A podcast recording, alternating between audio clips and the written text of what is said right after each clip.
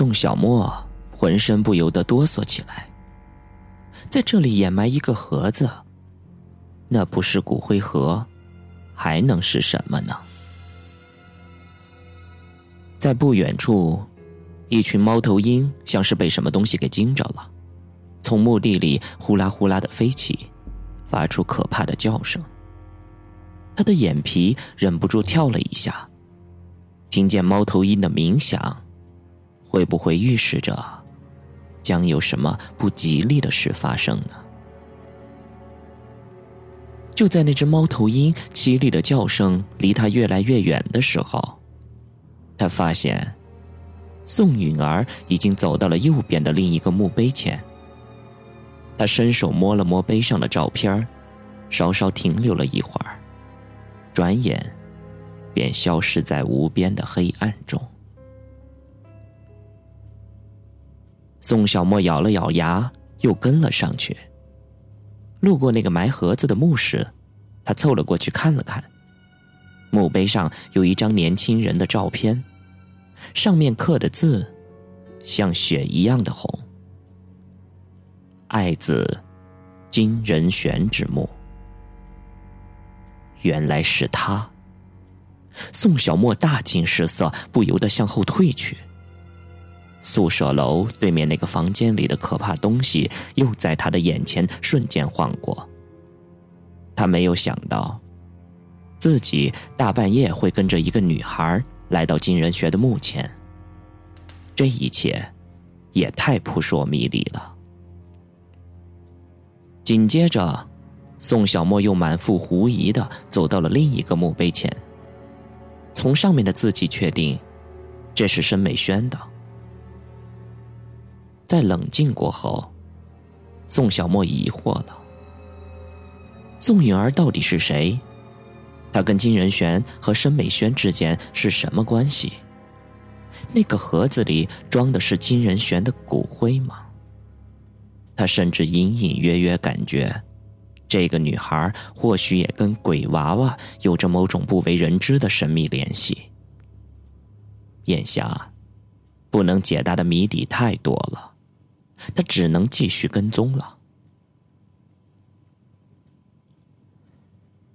四周静得可怕，他尽可能的屏住呼吸，放慢脚步，不让自己发出大的动静。嗖的一下，旁边的草丛里传来一阵奇怪的声响，而且迅速的由远及近，一层一层的向他逼来。细一听，又仿佛是急促的喘息声。但，不像是人类发出来的声音。那是僵尸复活了吗？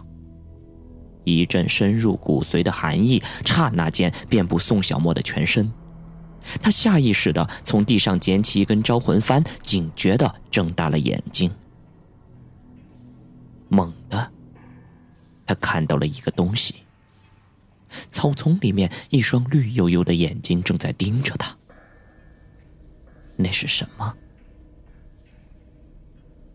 原来，那是一只黑色的狗，大的有一些超乎想象，鬃毛浓密，头大嘴粗，吐着猩红的舌头，几颗獠牙闪烁着不寒而栗的寒光，像从地狱里面射出来似的。宋小沫惊的不敢移动半步，他渐渐的认出来了。不对，面对自己的不是一只普通的狗，那是一只藏獒。他更清楚，这种动物一旦发起攻击，就会用其巨大无比的力气和野性十足的凶猛，置猎物于死地。它本身就是一种力量的化身，让人心惊胆战。想到了这些，他更害怕了。握着招魂幡的手不停的哆嗦着，只感到浑身的血液都涌向了头部，而那一只藏獒却向他一步步的紧逼过来，巨大的黑影即将发起袭击。难道今晚我就要葬身于此了吗？难道命运注定我客死他乡吗？宋小沫绝望的望了望天空，凄然一笑。随后，他举起了招魂幡，咬紧牙关说：“罢了，只有拼死一搏了。”但是，奇怪的事情发生了。忽然之间，那只藏獒停下了脚步，他的眼睛里一瞬间布满了惊恐的神色，浑身的鬃毛抖了又抖，仿佛感到末日来临似的。紧接着，凄厉的夜空被一声绝望与凄厉的哀嚎给划破，那只藏獒掉转头，夹着尾巴一溜烟儿的窜进了高高的草丛中。草丛如潮水般的涌动起来，是什么把他给吓跑了？为什么他眨眼之间变得那么的恐惧？这世间还能有令藏獒害怕的东西吗？宋小沫擦去额头的汗，竖起耳朵倾听四周的动静。他推测。这周围一定隐藏着什么神秘未知的东西，而那只藏獒正是遇见了这种东西，才害怕的跑掉。你来了！一个鬼魅般的声音蓦地从身后响起，吓得他一下子跳了起来。是宋允儿，他那深不可测、令人心悸的眼睛正直勾勾的盯着他。哎呀！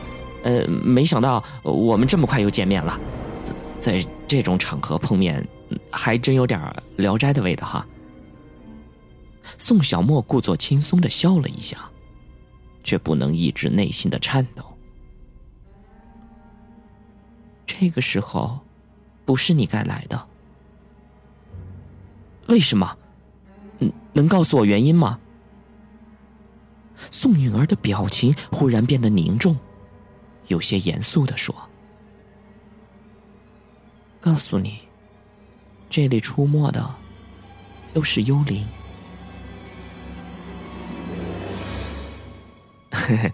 也包括你吗？聂小倩。”宋小莫打趣道，心里的恐惧正慢慢的消失。他不置可否的咬了一下嘴唇，又把目光瞥向了别处。淡淡的问：“那刚才你都看见了？”“是的，我看见你在一男一女的墓前待了一会儿。可以冒昧的问你一句，他们是你什么人吗？”“朋友。”“那你能告诉我一些你跟死者生前发生的故事吗？”“我跟死者故事。”说到了这里，他顿了一下，目光中露出一种为难的神色，最后问道：“有这个必要吗？我为什么要告诉你这些？”宋小沫落了个无趣，叹气道：“哎，我也懒得追问你了。我想，总有一天我会知道的。既然你现在已经发现我跟踪你了。”我也不想待在这里了，你看这大半夜的，咱们还是赶快离开吧。我可不愿意看见有什么怪东西出来。你为什么要跟踪我？他冷冷的问。宋小沫用眼角的余光瞥了他一眼，坏笑道：“嗨，这个可是个天大的秘密，如果你想知道的话。”你就告诉我你住在什么地方，咱俩做个交换怎么样？你，宋允儿狠狠的瞪了他一眼，扭头便走。哎，你你怎么就生气了？对不起，我跟踪你并没有别的意思，我只是有一点儿，只是有点担心你。宋小沫红着脸追了上去。宋允儿放慢了脚步，边走边戴上墨镜。木呢？宋小沫的喉咙里面发出一声怪异的尖叫，他的双瞳放大，浑身簌簌的发抖。啊，出了什么事儿了？宋允儿紧张的侧脸问道。宋小沫指着右边的几个墓地，声音发颤的说：“有有人，那他他正在爬。”啊，哪儿啊？宋允儿的声音也变了，警觉的向右边望了过去。然后宋小沫走了过去，紧紧的待在了宋允儿旁边。没有啊，我我什么都没有看见。然后宋小沫又提高了声音喊道：“谁在那儿？快出来！”可是没人应答。或许他潜伏起来了。刚才我看见他从墓碑后面爬了出来，脸很模糊，部分的皮肤也已经剥落了，露出了乌黑的烂肉，而且舌头很长，牙齿都爆了出来，眼睛和鼻孔还在淌血，一双手也只剩下了骨头。是吗？朦胧的月光，照射在宋颖儿惊恐的脸上。千真万确，我真的看见他了。更恐怖的是，他好像只有半截身子，爬的时候还拖着一大堆内脏和器官。你有没有发现，周围好像有很多的眼睛正在盯着我们？宋小沫大口的喘着气儿。仿佛自己真的见到了鬼。我我求求你别说了，我们快离开这儿吧。宋允儿打断了他，并向他靠了靠。宋小沫只觉得一股暖流涌上了心田，迎面飘来一片久违的芳香，那是他口中吐出的气息。好吧，那咱们就快离开这个鬼地方。说完，宋小沫偷偷的笑了。看样子，这一招还挺奏效的，一下子就把他给吓到了。原来，宋允儿也是个凡人，并不是天不怕地不怕的异类人。可是，他为什么要冒那么大的风险，晚上来这个阴气很重的地方呢？还有那只藏獒，会不会是被他给吓跑的呢？这一切实在是让人难以置信。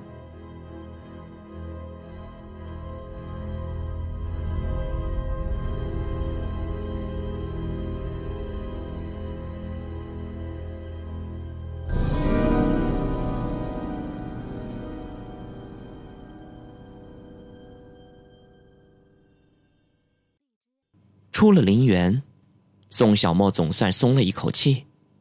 他的全身已经湿透了。